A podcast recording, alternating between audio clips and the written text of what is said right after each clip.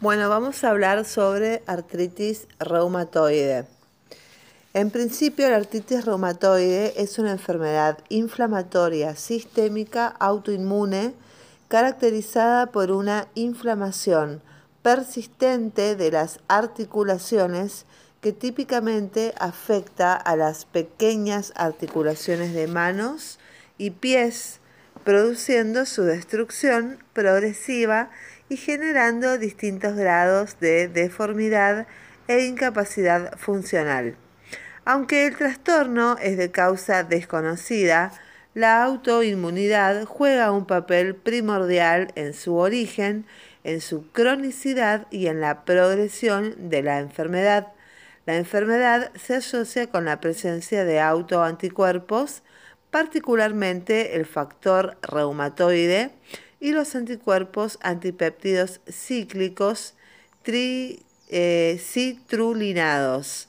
En ocasiones se manifiesta también con manifestaciones extraarticulares, pudiendo afectar a diversos órganos y sistemas como los ojos, pulmones, corazón, piel o vasos sanguíneos. Es la especialidad de reumatología y los síntomas son dolor musculoesquelético secundario crónico. Los sinónimos son artritis deformante, artritis reumatoidea, artritis reumatoide positiva o poliartritis crónica evolutiva, entre otras. La artritis reumatoide se diagnostica fundamentalmente por los síntomas clínicos y la exploración física y con la ayuda de ciertos análisis clínicos y las radiografías, tanto el diagnóstico como el manejo de la artritis reumatoide corresponde a los especialistas en reumatología. La artritis reumatoide sin tratamiento habitualmente sigue un curso progresivo deformante e invalidante y sin embargo, aunque no existe propiamente una cura de la enfermedad, propiamente los tratamientos existentes en la actualidad logran controlar la enfermedad en la mayoría de los pacientes, consiguiéndose un buen control del dolor y la rigidez articular, frenando el daño estructural articular y la aparición de deformidades, evitando el deterioro funcional y mejorando la calidad de vida de los pacientes. Cuadro clínico. Bueno, tenemos la artritis reumatoidea en la articulación. Eh, se produce, esta enfermedad produce pérdida y erosión del hueso, produce pérdida del cartílago, produce además pérdida generalizada del hueso, una cápsula articular inflamada y una cápsula sinovial inflamada. ¿Sí? Eso es un esquema de afectación articular en la artritis reumatoidea y produce distintos grados de deformidad de la mano en artritis reumatoide. La artritis reumatoide afecta primariamente las articulaciones, sin embargo, también puede afectar a otros órganos o sistemas en un 25% de los pacientes. En ocasiones puede ser difícil determinar si estos trastornos son una manifestación más de la enfermedad causada por el propio proceso reumatoide, que es una enfermedad asociada o comorbilidad o si son efectos adversos de la medicación usada para tratarla, como por ejemplo la fibrosis pulmonar por el metotrexate o la osteoporosis por los corticoides. En las articulaciones, la artritis o inflamación de las articulaciones es la manifestación fundamental de la artritis reumatoide. Las articulaciones afectadas están hinchadas, calientes, dolorosas y rígidas, en especial al levantarse por la mañana o tras el reposo prolongado. Al principio pueden estar afectadas solo una o varias articulaciones, pero progresivamente se van sumando más articulaciones inflamadas como la poliartritis, siendo las que con más frecuencia se afectan las pequeñas articulaciones de las manos y de los pies. Entonces, aunque también es frecuente la afectación de otras articulaciones más grandes, como serían los codos, los hombros, las rodillas o los tobillos, la rigidez eh, a la mañana, la rigidez matinal, es con frecuencia es un dato destacado de la enfermedad y suele durar más de una hora. Estos datos nos ayudan a distinguir a la artritis reumatoide de otros problemas no inflamatorios de las articulaciones que serían artrosis o otro tipo de artritis. Las articulaciones se afectan habitualmente de un modo simétrico, o sea, afectando las mismas articulaciones en ambos lados del cuerpo, y a medida que la enfermedad progresa, la inflamación articular causa erosiones y destrucción de las superficies articulares y daños tendinosos. Los dedos de las manos pueden sufrir diversas deformidades dependiendo de qué articulaciones y estructuras son las más lesionadas. Son deformidades típicas de la artritis reumatoide evolucionada, los dedos en cuello de cisne, la deformidad en ráfaga cubital, la deformidad de botonier en pulgar en Z eh, porque el pulgar toma forma de Z literalmente. La inflamación articular mantenida puede originar daños estructurales en las articulaciones, causando deformidad y pérdida funcional de la articulación afectada. Bueno, con respecto a la afectación de otros órganos o sistemas, tenemos la piel, que los nódulos reumatoideos se observan hasta en un 25% de los pacientes.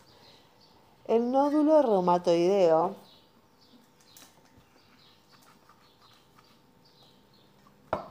perdón, el nódulo reumatoideo típico es un nódulo subcutáneo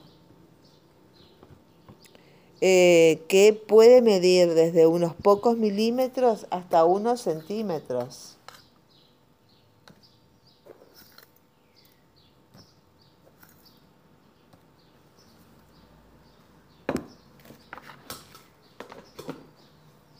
Entonces, y aparece habitualmente sobre las prominencias óseas como serían el olecranon, em, los, sería los codos, sería el olecranon, también en los calcáneos, o sea, en el talón, pueden aparecer en articulaciones metacarpofalángicas o sobre otras que están sometidas a sobrecargas mecánicas repetidas. Los nódulos se asocian con factor reumatoide positivo y artritis erosiva, y más raro es que se observen en órganos internos, en especial en el pulmón y además de los nódulos subcutáneos se pueden observar algunas formas de vasculitis cutáneas como serían los microinfartos alrededor del lecho ungueal, líbedo reticularis, que es una coloración violácea o eritematosa de la piel en forma reticular, visible sobre todo en extremidades inferiores y que es debida a obstrucciones en los capilares cutáneos, pioderma gangrenoso, síndrome de Sweet, eritema nodoso, así como eritema palmar o fragilidad cutánea con equimosis y a menudo está empeorada por el uso de corticoides. Las alteraciones hematológicas son otra de las alteraciones además de la piel. ¿Qué pasa en la, en la sangre? La anemia es con mucho la neumalía eh, hematológica más común y es causada por diversos mecanismos.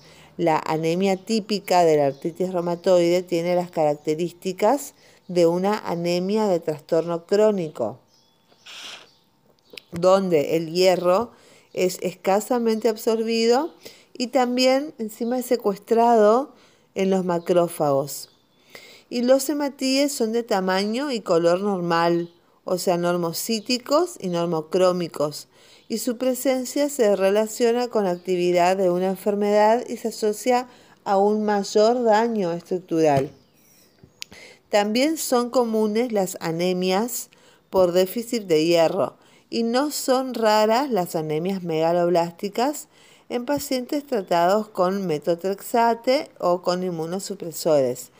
De modo más excepcional, la artritis reumatoide también puede causar una anemia hemolítica autoinmune, que sería el síndrome de Felty. En este síndrome se observa un descenso de los leucocitos, o sea, esto cuando descienden los leucocitos se llama neutropenia, junto con un aumento del tamaño del hígado y del bazo.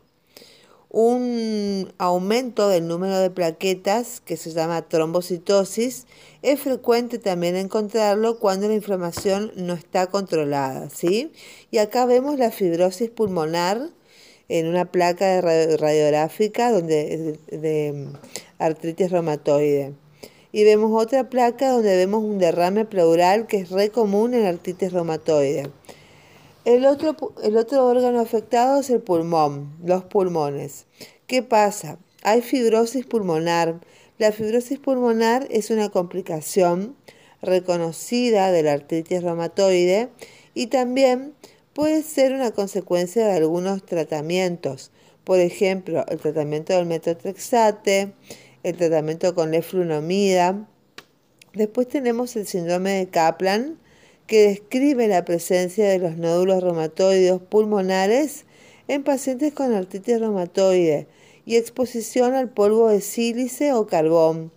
Y o sea que los derrames pleurales no son raros en el contexto de la artritis reumatoide y obligan a descartar otras posibles causas.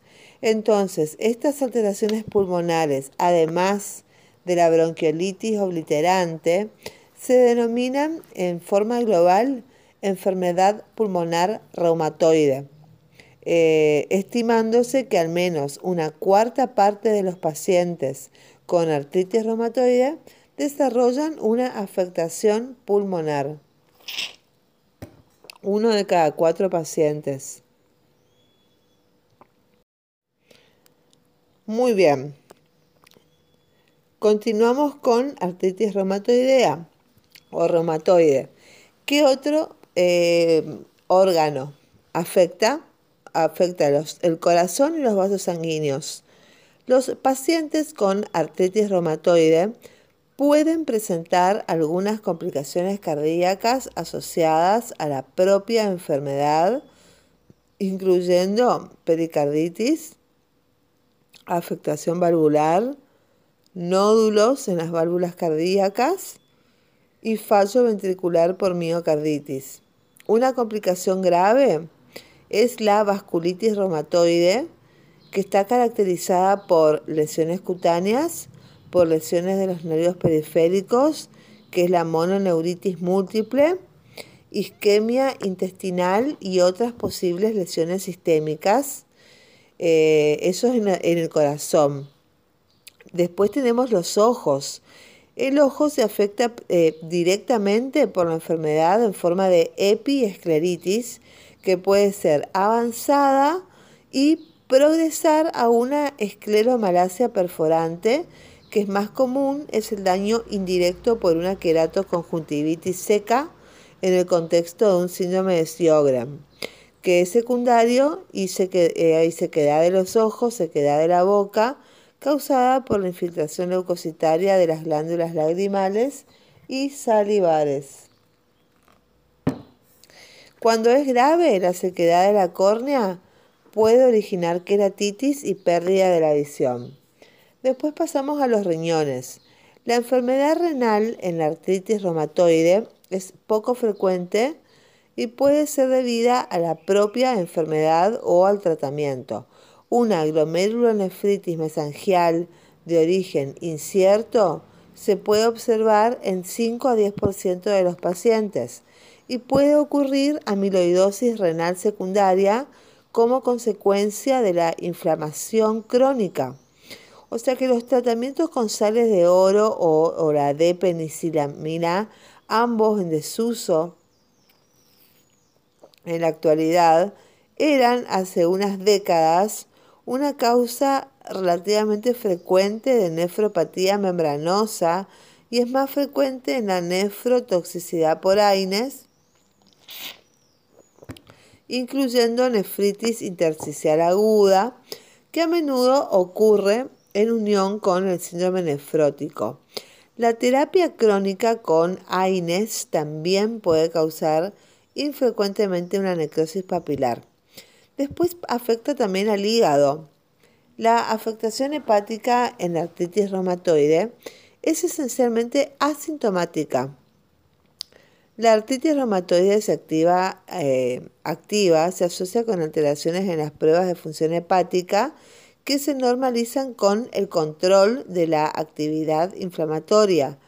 En el síndrome de Felty se puede observar un aumento del tamaño del hígado que sería se llama hepatomegalia en medicina en un elevado porcentaje de pacientes.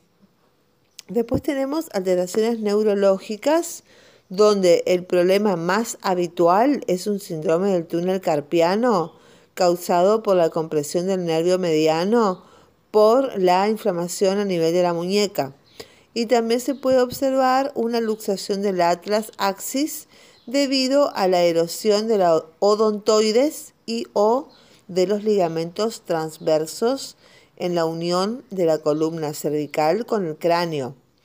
Y si el desplazamiento es superior a 3 milímetros, puede originarse un desplazamiento vertebral y compresión de la médula espinal. Entonces la aparición de una mancha torpe y trastornos de fínteris son las manifestaciones iniciales, pero sin los cuidados apropiados puede progresar a una tetraplejía y también pueden ocurrir neuropatías periféricas y mononeuritis múltiple en el contexto de las vasculitis reumatoide. después tenemos los síntomas constitucionales, que algunos síntomas constitucionales son el cansancio, fiebre de bajo grado, malestar, pérdida del apetito, pérdida de peso, que son manifestaciones sistémicas comunes que se pueden observar en pacientes con artritis con comorbilidad activa con, reumatoide activa. Las comorbilidades en el seno de la artritis reumatoide predicen, independientemente de otros factores, la incapacidad asociada a la enfermedad y a la mortalidad, por lo que es necesario un abordaje completo de la enfermedad que incluya la evaluación y el tratamiento específico de estas enfermedades asociadas una mejor identificación, comprensión y manejo de las comorbilidades en la artritis reumatoide tiene un gran potencial para mejorar la calidad de vida y la supervivencia de los pacientes. La enfermedad cardiovascular, la artritis reumatoide, es una enfermedad proaterogénica asociada con un incremento en la mortalidad cardiovascular las personas con artritis reumatoide están más predispuestas al desarrollo de arteriosclerosis y a un mayor riesgo de enfermedad cardiovascular, que son infartos de miocardio e ictus. La enfermedad cardiovascular es considerada como la causa principal de mortalidad en artritis reumatoide,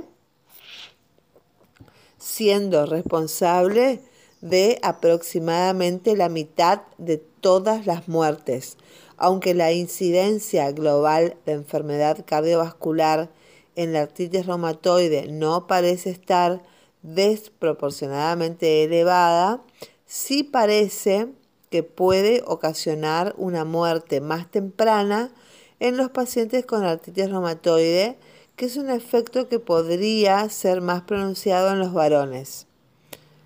La patogénesis de la enfermedad cardiovascular en artritis reumatoide es multifactorial estando implicados los factores de riesgo tradicionales y la inflamación crónica. Después tenemos las neoplasias. Aunque diversos estudios sugieren un riesgo aumentado de ciertos tipos de neoplasias en los pacientes con artritis reumatoide, algunos investigadores no han encontrado diferencias em, y significativas en la incidencia global del cáncer en los pacientes con artritis reumatoide frente a los controles. A pesar de estos datos conflictivos acerca del riesgo de cáncer, existe evidencia acumulada de que los pacientes con artritis reumatoide tienen sustancialmente más posibilidades de desarrollar neoplasias linfoproliferativas, en especial linfomas, aunque son poco frecuentes, y a su vez los pacientes con artritis reumatoide consistentemente parecen presentar un menor riesgo de neoplasias gastrointestinales, específicamente el cáncer, eh, el colorectal. Después con respecto a las infecciones. Bueno, las complicaciones infecciosas, en especial las infecciones pulmonares y las sepsis generalizadas, se encuentran claramente incrementadas en la artritis reumatoide, siendo una causa principal de mortalidad y morbilidad. La inmunosupresión desempeña un papel fundamental en el desarrollo de infecciones, aunque, como en el caso de otras comorbilidades, es difícil distinguir entre los efectos intrínsecos de la propia enfermedad y los efectos de los fármacos usados para tratarla, probablemente contribuyendo a ambos, tanto la enfermedad como los fármacos, a incrementar este riesgo. Después tenemos la osteoporosis. La patogénesis de la osteoporosis asociada a la artritis reumatoide es multifactorial porque incluso en ausencia de terapia con corticoides, la artritis reumatoide incrementa el riesgo global de osteoporosis y fracturas, influyendo otros factores como la menor realización de ejercicio, la época posmenopáusica, la propia actividad de la enfermedad, siendo más frecuente en la enfermedad más grave y de larga evolución. Después tenemos la enfermedad celíaca, que la enfermedad celíaca no es una enfermedad únicamente digestiva, sino que es una enfermedad autoinmune sistémica que puede afectar diversos órganos y tejidos corporales.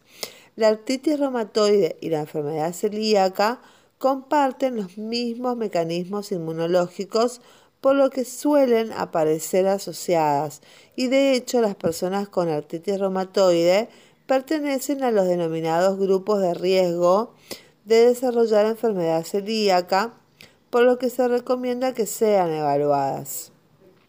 Después tenemos enfermedades gastrointestinales, que tenemos que la morbilidad y la mortalidad gastrointestinal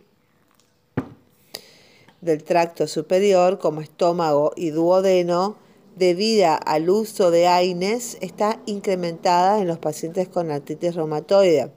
Asimismo, presentan un riesgo aumentado de desarrollar ciertas enfermedades gastrointestinales como serían las enfermedades inflamatorias intestinales. Y después tenemos las otras comorbilidades que además de las referidas son frecuentes otras enfermedades asociadas que influyen de modo notable en la calidad de vida y funcional de los pacientes con artritis reumatoide, como una mayor prevalencia de otras enfermedades autoinmunes. Tenemos también mucha ansiedad, eh, son depresivos y tienen fibromialgia. En un estudio frecuente, se observaron diferencias de género en las enfermedades asociadas, siendo más frecuentes en las mujeres la depresión, la fibromialgia y el hipotiroidismo, y en los varones es más frecuente la enfermedad cardiovascular y la diabetes. Diagnóstico. El diagnóstico definitivo de la artritis reumatoide depende básicamente de la presencia de alteraciones clínicas características y de la exclusión de otros procesos inflamatorios que pueden cursar con manifestaciones semejantes. Un cuadro clínico típico de poliartritis inflamatoria simétrica con afectación de las articulaciones pequeñas de manos y pies, respetando el esqueleto axial con la excepción de la columna cervical, sugiere el diagnóstico. La presencia de rigidez matutina o la ocasional observación de nódulos subcutáneos apoyan el diagnóstico.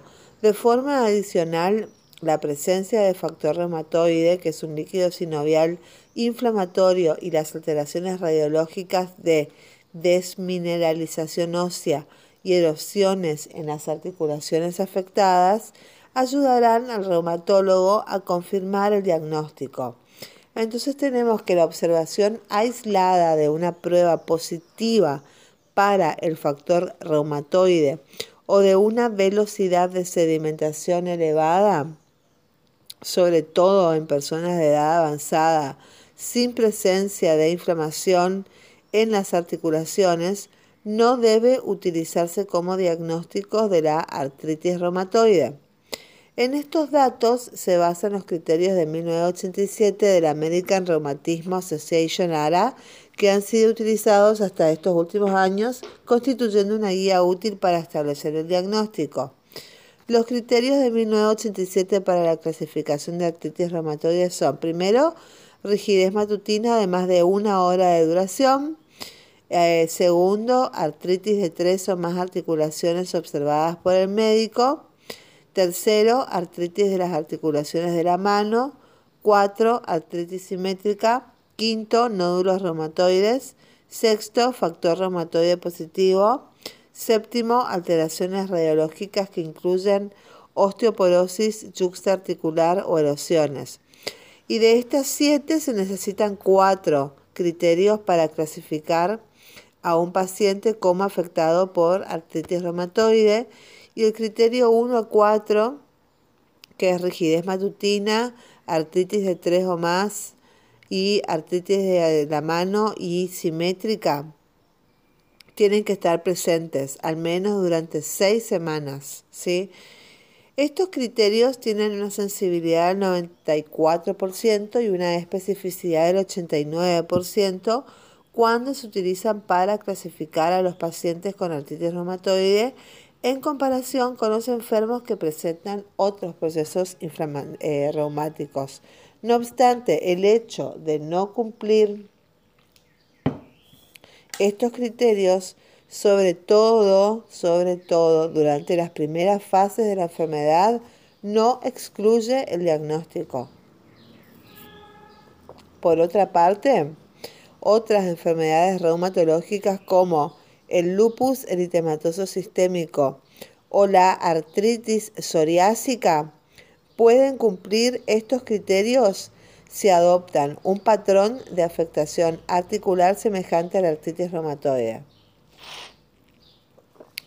En los pacientes que presentan un cuadro típico ya establecido, el diagnóstico de artritis reumatoide es fácilmente realizado por el reumatólogo pero sin embargo en ocasiones el diagnóstico es más difícil de establecer, sobre todo en las fases iniciales de la enfermedad, cuando el paciente puede presentar solo síntomas generales o bien solamente artralgias o artritis intermitente, pudiendo ser necesario un periodo de observación antes de establecer el diagnóstico definitivo. En la mayoría de los individuos, la enfermedad adquiere sus alteraciones clínicas características al cabo de uno o dos años después de su inicio. El retraso medio desde el inicio de la enfermedad hasta que se establece el diagnóstico es de nueve meses. Nueve meses porque con frecuencia los síntomas iniciales son inespecíficos. Y los criterios de 1987 fueron formulados para distinguir a los pacientes con artritis reumatoide establecida de aquellos pacientes con otras enfermedades reumáticas Sin embargo, no permiten distinguir a los pacientes con artritis reumatoide de nueva aparición de los que padecen alguna otra forma de artritis inflamatoria. Además, en los pacientes con artritis inicial, estos criterios no permiten diferenciar de manera fiable a aquellos pacientes que van a padecer más adelante una enfermedad persistente, incapacitante o erosiva de aquellos que no la van a presentar. Entonces, por estos motivos, en el 2010 se desarrollaron unos nuevos criterios conjuntos de eh, American College of Rheumatology y los criterios ACR del 2010 permiten la clasificación como artritis reumatoide con presencia de sinovitis de al menos una articulación o la ausencia de un diagnóstico alternativo que explique mejor la artritis.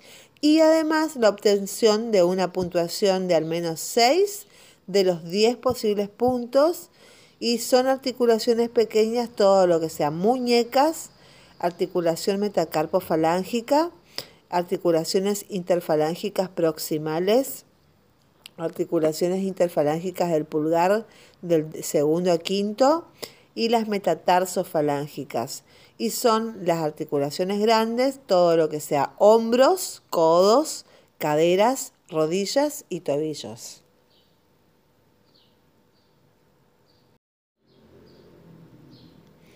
Muy bien.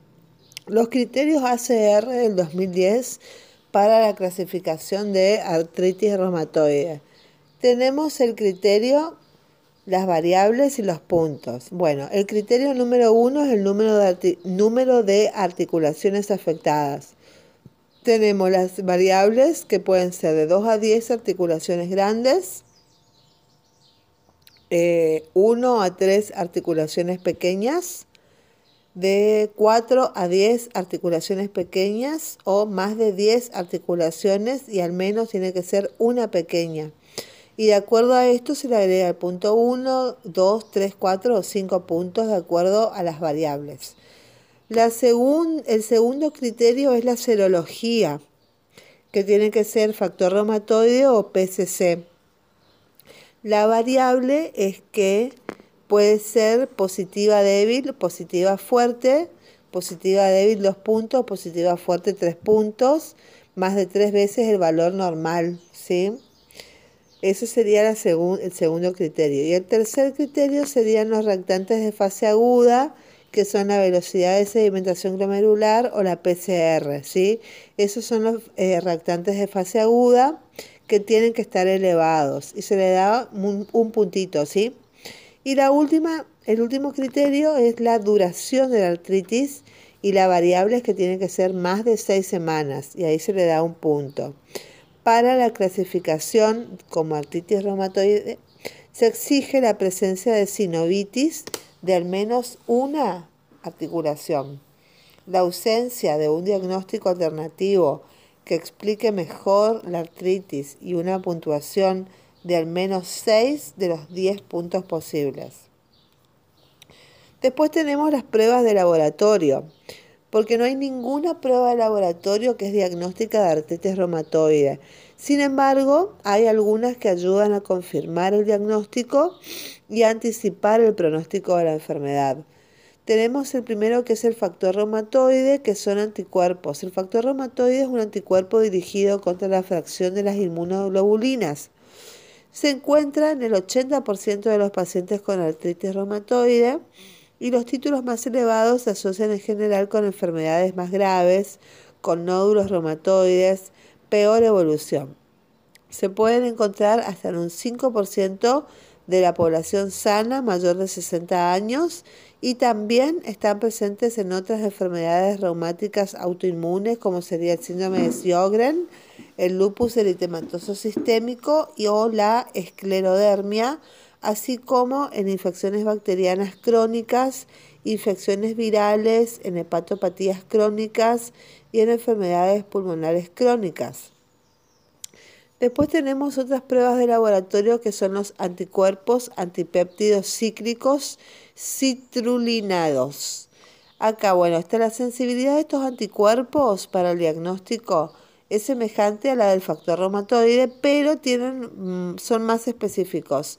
Tienen utilidad en la confirmación del diagnóstico eh, de la enfermedad en pacientes con artritis inicial y en la identificación de pacientes con peor pronóstico. Cuanto peor pronóstico, mayor eh, nivel de anticuerpos antipéptidos citrulinados.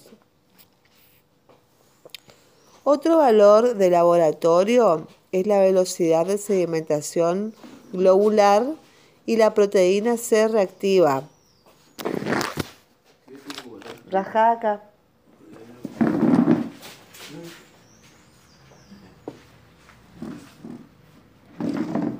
Estos son indicadores inespecíficos de la actividad inflamatoria y además de elevarse en la artritis reumatoide y otros cuadros inflamatorios articulares, también se elevan en otros procesos inflamatorios. En las infecciones también se elevan y en la neoplasia también están elevadas la BCG y la proteína C reactiva o sea que son inespecíficos, tienen utilidad en la detección del proceso inflamatorio, en el seguimiento de la actividad de la enfermedad y en la valoración de la respuesta al tratamiento. Después tenemos técnicas de imagen, vemos radiografías eh, donde vemos bien la afectación metatarsofalángica por artritis reumatoide y toda la deformación ósea. La radiografía, radiografía convencional es la técnica de imagen estándar de la artritis reumatoide.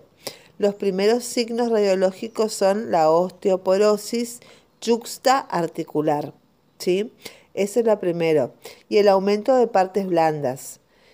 Estos cambios después se siguen de la disminución del espacio articular que corresponde a la pérdida del cartílago articular, a la aparición de erosiones óseas, en las zonas adyacentes al cartílago articular.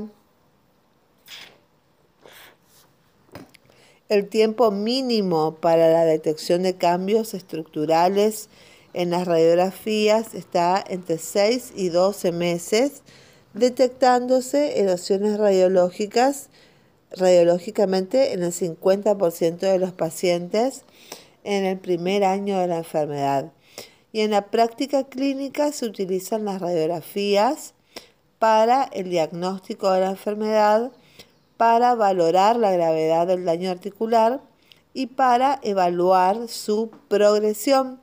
Y el ultrasonido y la resonancia magnética son técnicas más sensibles eh, que la radiología convencional. El diagnóstico diferencial una evaluación global inicial por el reumatólogo, valorando las características de las quejas articulares y extraarticulares, junto con los posteriores exámenes complementarios analíticos y radiológicos, llevarán al especialista a realizar el diagnóstico de artritis reumatoide.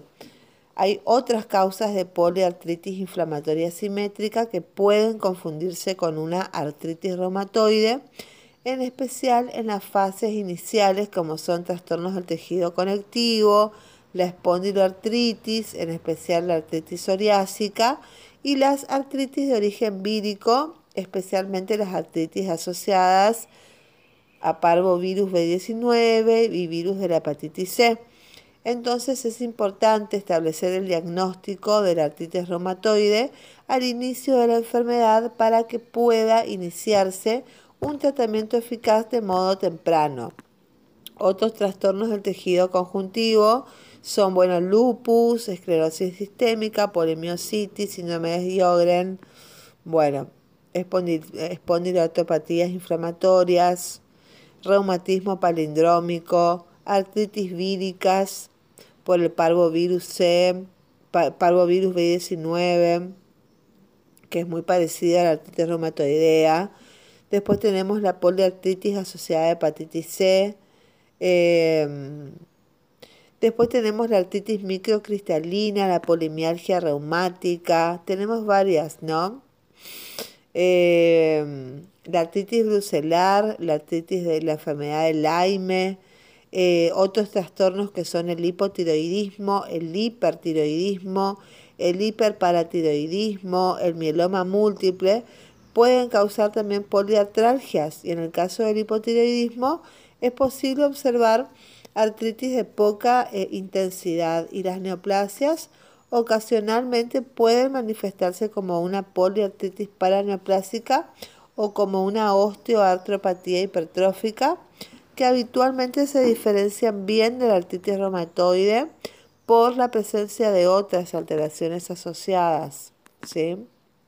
Bueno, el tratamiento, eh, uno de los objetivos, acá vemos una radiografía de la mano, que uno de los objetivos fundamentales del tratamiento es evitar las lesiones estructurales irreversibles de las, eh, de las articulaciones, porque no hay cura para la artritis reumatoide, pero los tratamientos en la actualidad pueden mejorar los síntomas y retrasar el progreso de la enfermedad.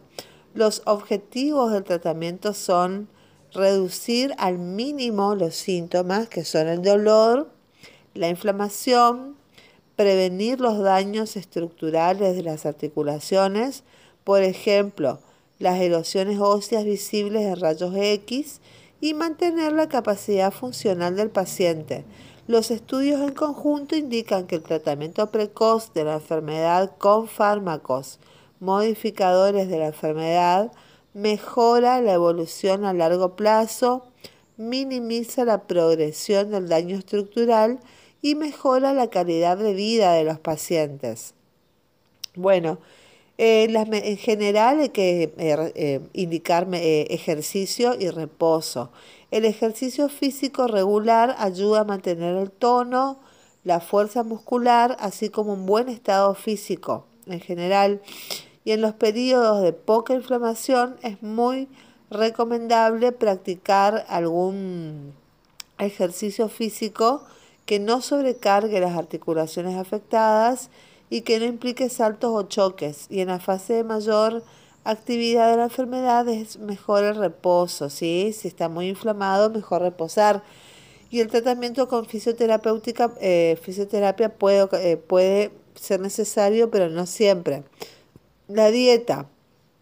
Bueno, hay que evitar la obesidad porque la obesidad es una carga adicional para las articulaciones de las caderas, de las rodillas y de los pies.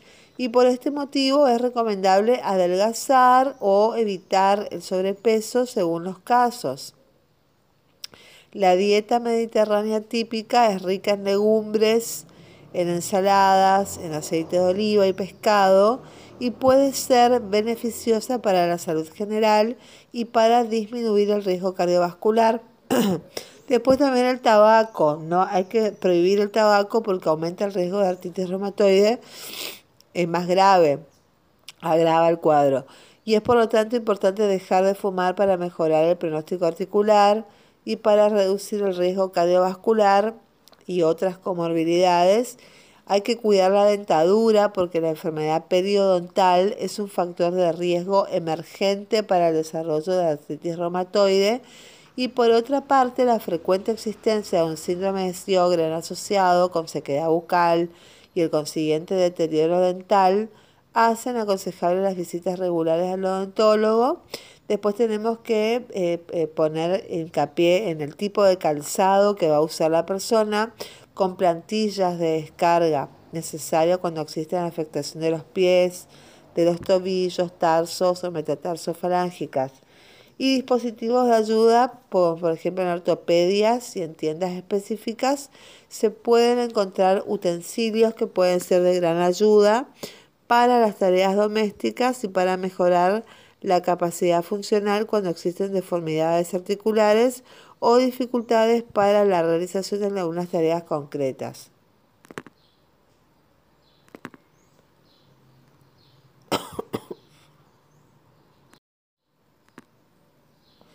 Bueno, después tenemos las, los fármacos para el alivio de los síntomas, que son bueno, los antiinflamatorios no esteroides AINES, que los AINES reducen los síntomas y signos de la enfermedad, pero no tienen efectos sobre su evolución ni evitan la progresión radiográfica. Estos tienen que ser utilizados con precaución en gente con problemas gastrointestinales, problemas cardiovasculares y problemas renales. ¿Sí? Se trata de elegir el celecoxib o etericoxib, que son igual eficaces eh, que los no selectivos, pero tienen un perfil de seguridad gastrointestinal superior. ¿sí? No obstante, unos y otros tienen cuestionada la seguridad cardiovascular y los medicamentos para la prevención de la úlcera gastroduodenal no se recomiendan en forma rutinaria, sino solo en esos pacientes con alto riesgo, que sería una edad superior a 65 años, dosis altas de AINES, uso concomitante de corticoides, historia previa de úlcera gástrica o de sangrado gastrointestinal, consumo elevado de alcohol o tabaco, tratamiento antiagregante o anticoagulante o tratamiento con antidepresivos inhibidores de la recaptación de serotonina. Después tenemos los corticoides que mejoran los síntomas de la artritis, disminuyen la progresión del daño radiológico. La dosis óptima y la duración del tratamiento no están totalmente definidas, aunque es habitual usarlos en las fases iniciales de la enfermedad y en los periodos de reactivación no se recomienda el uso mantenido de dosis medias y antes de corticoides altas, no porque tienen muchos efectos adversos, ¿sí? Después están los fármacos modificadores de la enfermedad, que son los FAMES. Los FAMES son el tratamiento básico de la artritis reumatoide se trata de un grupo de fármacos poco relacionados entre sí, salvo por su capacidad para enlentecer la progresión de la enfermedad o producir un, efecto modificador de la misma, deben iniciarse precozmente en la enfermedad porque las fases iniciales pueden conseguir la remisión de la enfermedad en aproximadamente la mitad de las personas y son mejores los resultados en general. Estos fármacos pueden ser utilizados de modo aislado o en combinación de varios y se pueden distinguir los FAMES convencionales y los FAMES biológicos.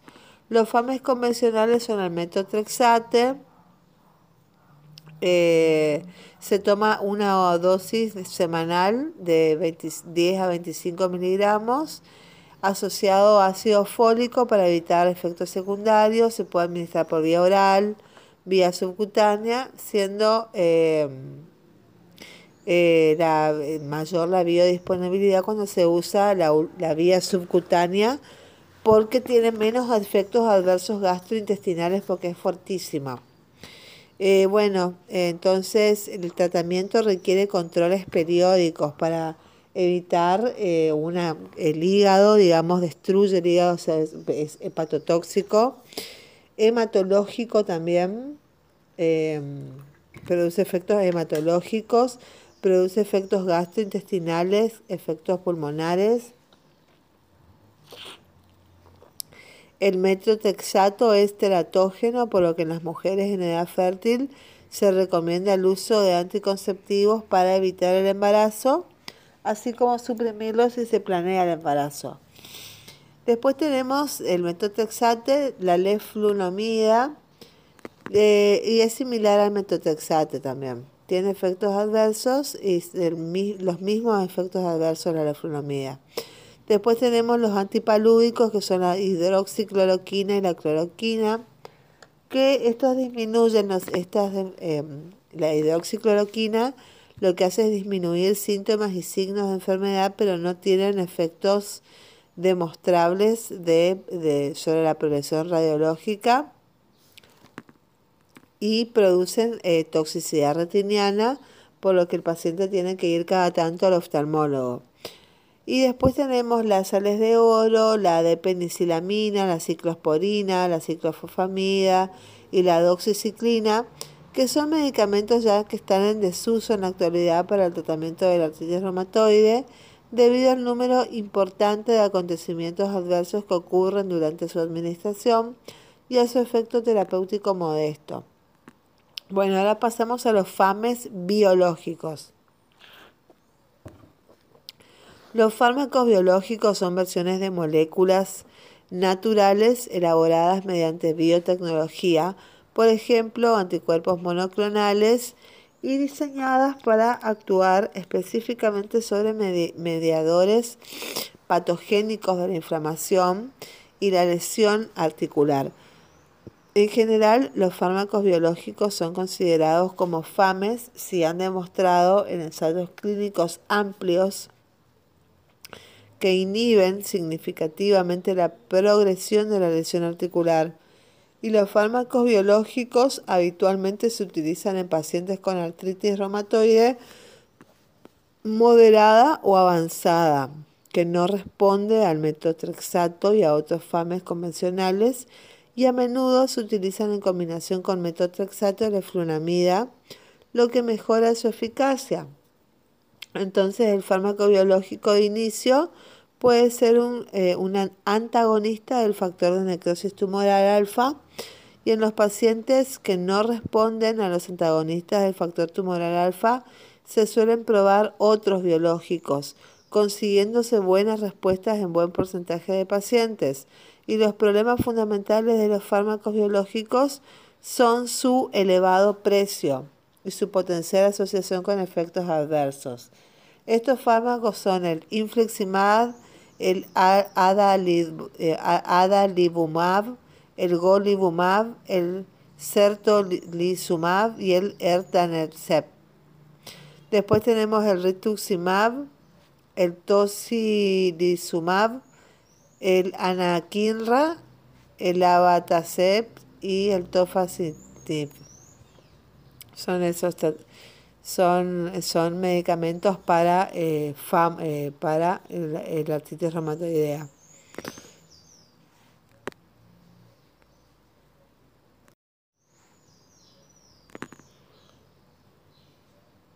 Bueno, después pasamos al tratamiento quirúrgico. Cuando la artritis reumatoide no se puede controlar adecuadamente mediante el tratamiento, la inflamación puede acabar originando lesiones graves e irreversibles en la membrana sinovial, el cartílago articular y el hueso, y en estos casos, cuando se suele recurrir a la cirugía ortopédica o reparadora, con el fin de reducir el dolor, mejorar la movilidad de las articulaciones afectadas y dotar de una mayor autonomía al paciente con esta enfermedad y las articulaciones gravemente afectadas, en especial en la cadera y la rodilla, pueden requerir una prótesis articular. Menos frecuentes son las operaciones en manos y pies. Hace unas décadas eran frecuentes, pero ahora no. Los procedimientos quirúrgicos más habituales son la sinovectomía, que consiste en extirpar la membrana sinovial que recubre la articulación para evitar la deformación. Después tenemos la, eh, la tenosinovectomía, que hay que extirpar la membrana inflamada que recubre el tendón. Después otras cirugías, la transposición tendinosa, que consiste en trasladar la función de un tendón dañado a otro tendón menos importante. Después tenemos la artroplastía, que consiste en reconstruir la articulación reemplazando las partes dañadas con prótesis de metal y plástico, o la artrodesis, para fijar o fusionar definitivamente la articulación para evitar el, el dolor de moverla. Tenemos los tratamientos alternativos que aunque algunos estudios muestran efectos beneficiosos de una amplia variedad de modalidades de terapias complementarias, estos estudios son a menudo de escasa calidad y en general faltan ensayos clínicos, ¿sí? Muy bien, esto es todo con respecto a eh, una aproximación a lo que es artritis reumatoide. Muchas gracias.